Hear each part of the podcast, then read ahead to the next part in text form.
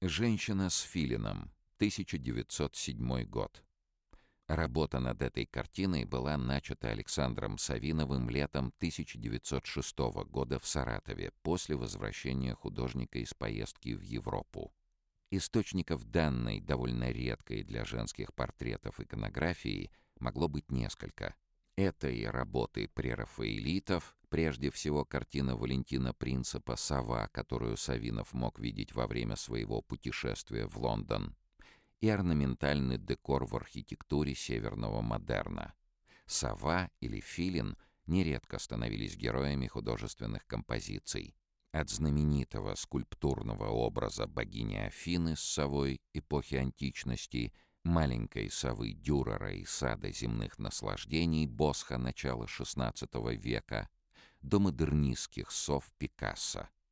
Совы появляются и в работах русских символистов. В картинах саратовца Петра Уткина и в керамике Николая Сапунова. В целом в изобразительном искусстве образ совы многозначен, являясь символом ночи, мудрости и учености.